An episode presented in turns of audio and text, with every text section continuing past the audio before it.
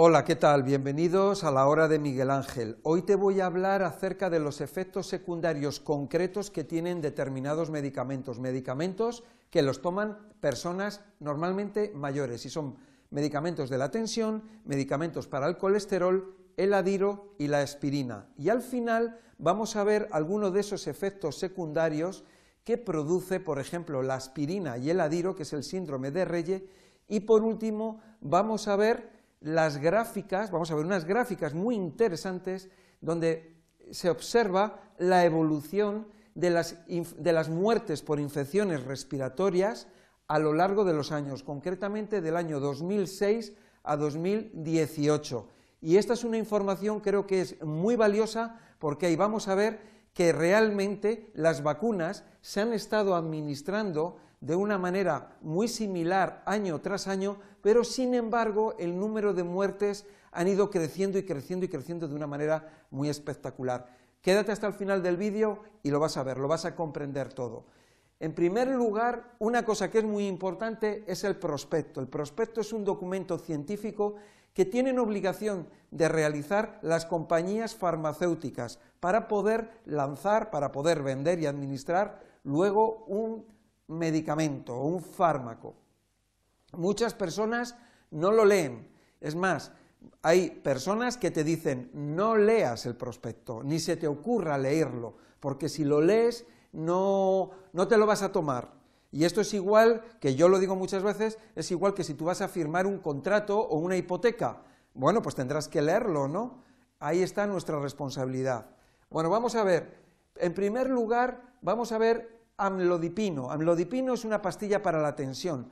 Por supuesto que estos nombres, estas marcas eh, de, medicamentos, se utilizan en determinados países, como puede ser en este caso España, pero en otros países se van a utilizar a lo mejor con el mismo nombre o con otro nombre, pero los principios activos son los mismos. Vemos amlodipino y dentro de ello, dentro de, lo que de los efectos secundarios que, que pone, que marca, nos dice silbidos repentinos al respirar, sibilancias repentinas, dolor en el pecho, falta de aliento o dificultad para respirar. No voy a leer todos los efectos secundarios, solamente vamos a ver estos, nada más, los relacionados con la respiración. ¿Por qué? Porque, porque son los relacionados con, eh, con las coronas de los reyes, con las infecciones, con lo que está pasando hoy en día de que hay muchísimas personas que están falleciendo. Y vamos a intentar ver esa relación, porque las personas que más fallecen son las personas que son más mayores, a partir de una determinada edad. Entonces son las personas que más medicamentos toman. Pero un medicamento tiene unos efectos secundarios, tiene unas interacciones y unas contraindicaciones, que no vamos a ver ninguna de ellas pero esas interacciones, cuando una persona toma un medicamento y toma otro, se sabe los efectos secundarios de cada uno de ellos, incluso se puede determinar alguna interacción, pero no todas. Es más, cuando la persona ya está tomando tres medicamentos, la interacción que produce esa mezcla de medicamentos no se sabe, está completamente descontrolado. Por lo tanto, si salimos o aplicamos una máxima de lógica que es toda persona esto es algo obvio, toda persona sana no necesita medicamentos. Las personas que están mal necesitan medicamentos. ¿Y qué es lo que ocurre? Que su organismo, su sistema inmunológico, no es capaz de ayudarle. O es más, puede ser que a medida que va tomando medicamentos, el organismo cada vez está más suprimido y depende más de los medicamentos, por lo tanto la persona a medida que va pasando el tiempo se vuelve más débil.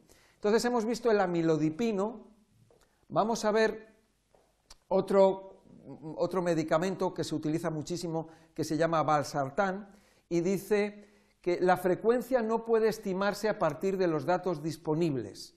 O sea, tenemos una serie de efectos secundarios, pero aquí hay una lista de frecuencia no conocida, desconocido, ampollas en la piel, reacciones alérgicas, erupciones, dolor muscular.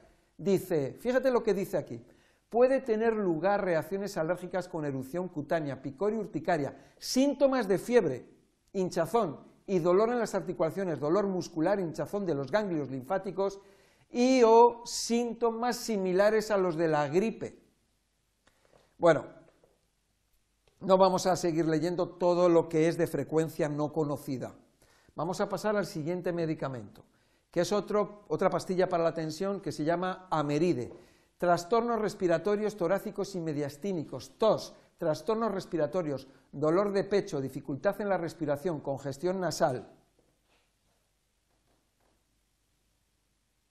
Y aquí abajo te pone trastornos generales y alteraciones en el lugar de administración, fatiga, malestar, debilidad, reacción alérgica, fiebre también.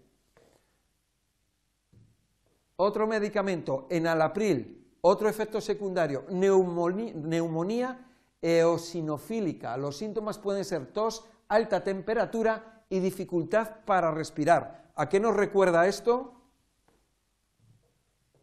Bisoprolol. Este es un producto que se da para las personas que tienen problemas de corazón. Dice problemas respiratorios en pacientes con asma o enfermedad respiratoria crónica. En principio, esto. Luego hay más efectos secundarios, pero no, no vamos a entrar en ellos atorvastatina. Esta es una pastilla que es para el colesterol y nos dice problemas respiratorios como tos persistente y o dificultad para respirar o fiebre. ¿A qué nos recuerda esto? Quiero recordar que toda esta información es de la Agencia Española del Medicamento y Productos Sanitarios. Es la página oficial donde todos y cada uno de nosotros podemos entrar y ver los medicamentos que se están vendiendo en España. Y este es el prospecto o el documento científico. Vamos al siguiente. Aquí vamos a ver otro producto que es otra estatina, otro medicamento para, para, el colesterol, y es similar al anterior. Dice, una reacción alérgica grave que causa dificultad para respirar o mareos, reacción anafiláctica. Y bueno, tiene muchísimos efectos adversos, lo que pasa que, a ver, a ver, a ver, a ver dónde decía, dónde decía,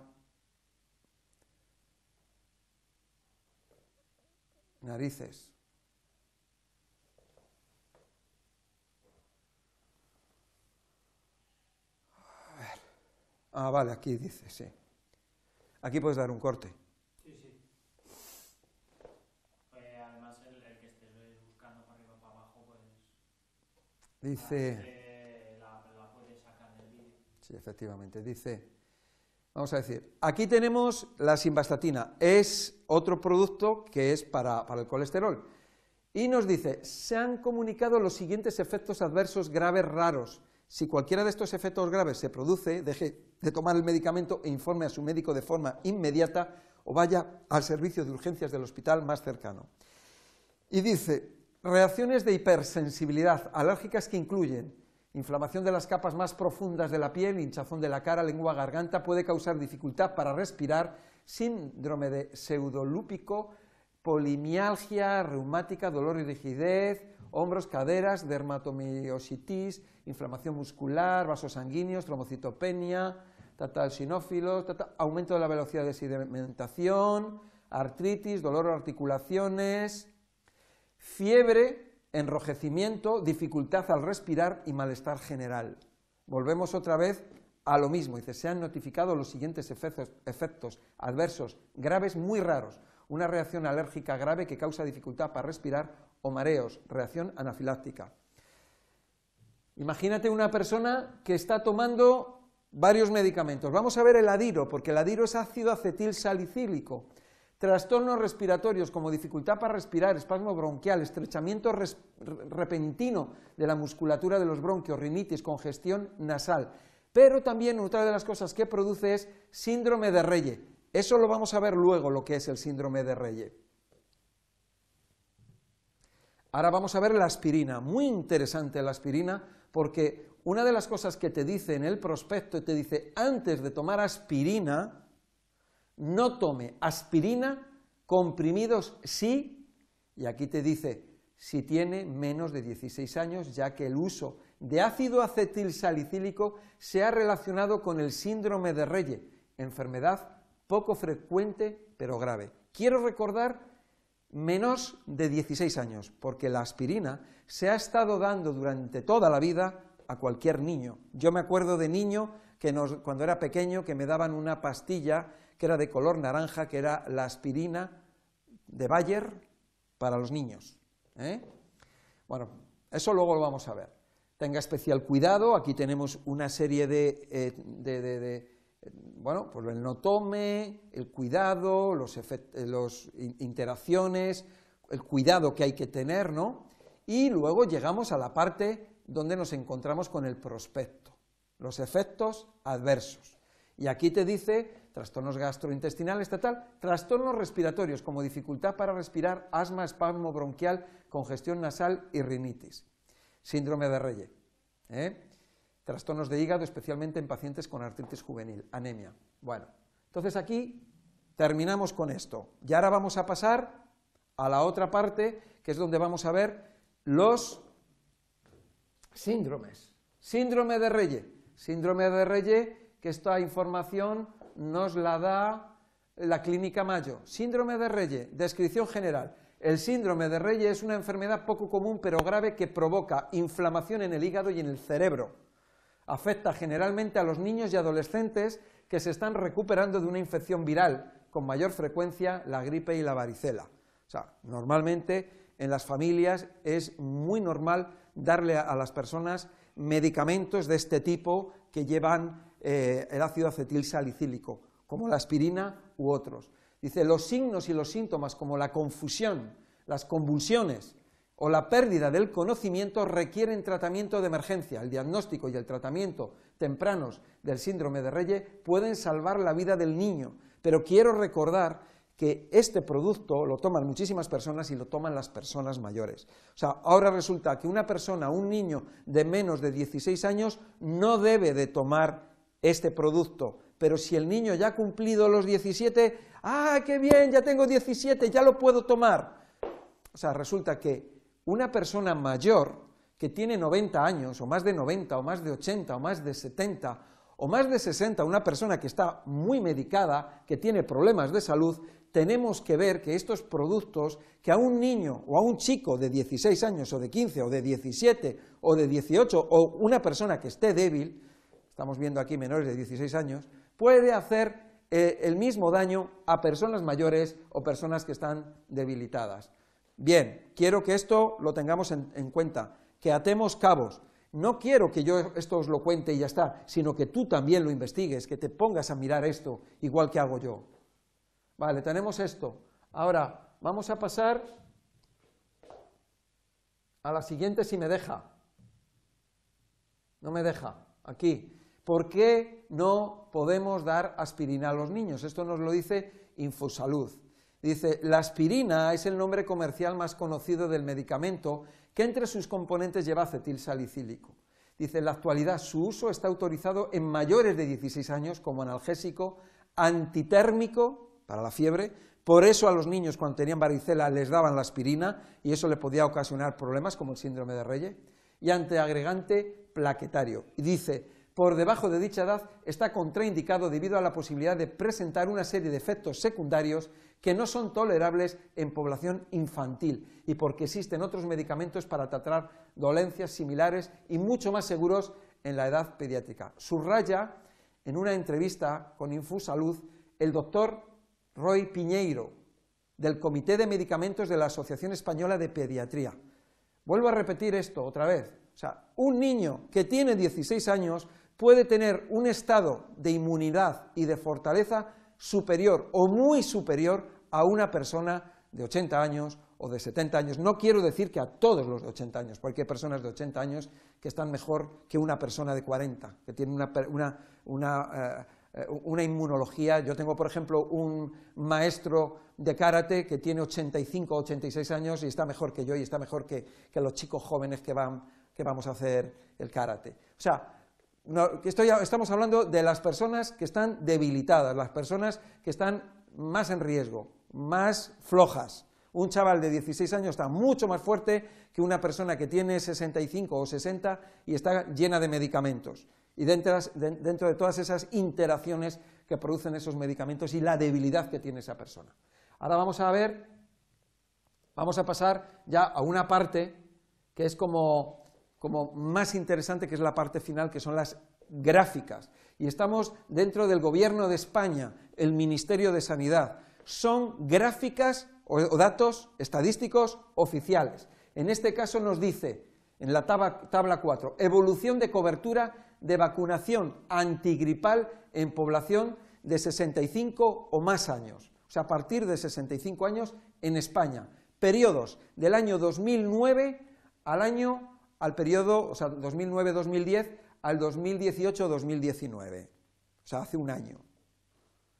Y aquí la cobertura que nos está marcando es el porcentaje de personas vacunadas, y ese porcentaje va aproximadamente, está en una media aproximada de alrededor del 56%, es muy estable. Sin embargo, es curioso porque en el 2009-2010, que fue cuando estaba la gripe aviar o la gripe porcina, que hubo tanta promoción y hubo que salió tanto en las noticias, es el año donde eh, hay más vacunación, que es un 65,7%. Quiero que tengamos en cuenta esta fecha, 2009-2010 y de ahí en adelante. De ahí en adelante tenemos 56,9, 57,7, 56, 56, 55, 54, una media de un 56%, vamos a ver. De esas, de esas personas que tienen 65 años o más, aproximadamente un 56% se vacunan, el resto no se vacunan, excepto en el año 2009-2010, donde tenemos un 65,7%. Vamos ahora a las defunciones, a las defunciones por problemas respiratorios. Y aquí nos vamos a encontrar una gráfica que evoluciona desde el año 2006 hasta el 2018. Esta gráfica no es una gráfica cualquiera. Estos datos no son unos datos cualquiera. Estos vienen del censo del Instituto Nacional de Estadística de España, que se podríamos decir que es lo más fiable que existe no es de un periódico o no es de un organismo o de una asociación, no. Esto es del Instituto Nacional de Estadística de España, o sea que son datos oficiales. Y aquí tenemos causa de muerte, enfermedades del sistema respiratorio, donde incluye la influencia, la influenza, la neumonía, y aquí tenemos desde el año 2006 hasta el 2018. Aquí tenemos una cifra de 54.000 personas, año 2018. casi prácticamente, si pongo el dedo, me dice 53.687. 53.687 en España. Vemos cómo esta gráfica va evolucionando, y es una gráfica obviamente que va hacia arriba. Aquí es curioso porque aquí antes os dije que el año 2009-2010 las personas se vacunaron y se vacunaron muchísimo. Mirad la gráfica. Lo que sí es curioso es que a pesar, no vamos a entrar en que se vacunaron mucho y a pesar de que se vacunaron mucho, luego ha subido la gráfica. Lo que sí es que vamos a suponer, porque hemos visto antes la gráfica, que es una gráfica que se mantiene prácticamente 56, 57, 56, 56, 55, 54, menos en el 2009-2010, que es el 65%. Prácticamente se mantiene, o sea que podríamos decir que sería una gráfica, si fuera el número de vacunaciones, podríamos decir que aquí han subido las vacunaciones 2009-2010 y luego se han mantenido prácticamente el número de vacunaciones. Sin embargo, lo que estamos viendo es que a pesar de que es el mismo número de vacunaciones o similar, la gráfica de muertes se dispara. O sea, muere muchísima gente.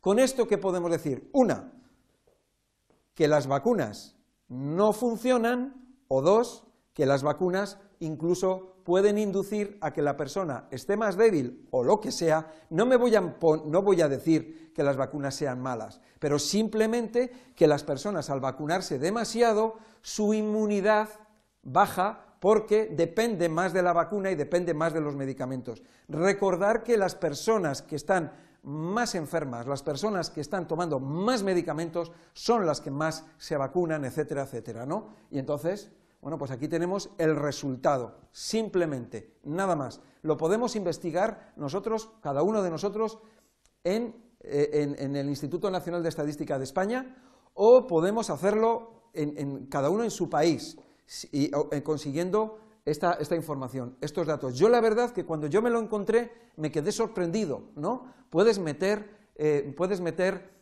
hay muchos datos, hay mucha información de enfermedades, muertes de cáncer, muerte de accidente, muerte de esto, del otro, y es muy interesante y nos sirve en un momento dado para ver la evolución, ¿eh? ver la, evolución de, una muerte, de un tipo de muerte concretamente. ¿Qué es lo que pasa? Si yo veo esta gráfica que termina en el año 2018, me imagino qué puede ocurrir en el año 2019.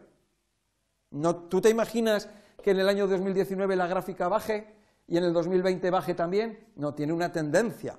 Y esto no es la bolsa, esto no es la bolsa, que la bolsa sí sube y baja, pero esto tiene una tendencia y esa tendencia es una tendencia que va hacia arriba. Por lo tanto, podríamos decir que si esto es en el 2018, ¿cómo sería en el 2019? ¿Cómo sería en el 2020? Aproximadamente. ¿De acuerdo? Bueno, quiero que con toda esta información que os he dado, pues que, tengas, bueno, mm, pues que, tú tengas tu propia capacidad de, eh, de, observar, de decidir, de pensar, no lo que nadie te diga, ni lo que yo te diga, pero siempre nos tenemos que eh, acoger a datos que sean verdaderos y estadísticos. Estos son hechos, no son opiniones. Yo te puedo dar mi opinión y decirte, uy, qué malo es esto, qué bueno es esto, qué bonito, qué rico que está, pero hay una cosa que son los hechos, y estos son hechos. Sobre estos hechos podemos opinar, pero esas opiniones también habría que contrastarlas. Yo puedo decir, bueno, yo creo que esta gráfica va así, pero ahora el año 2019 y 2020 va a bajar y va a bajar. Eso es una opinión. Pero el hecho es que aquí hay una tendencia, simplemente. Bueno, también es un hecho lo que, lo que te acabo de decir acerca de los efectos secundarios, de, los medicamentos, etc. Espero que te haya servido de ayuda y comparte esta información porque aquí estamos para ayudar. Y recuerda que el que salva una vida, salva al mundo entero. Muchas gracias y hasta la próxima.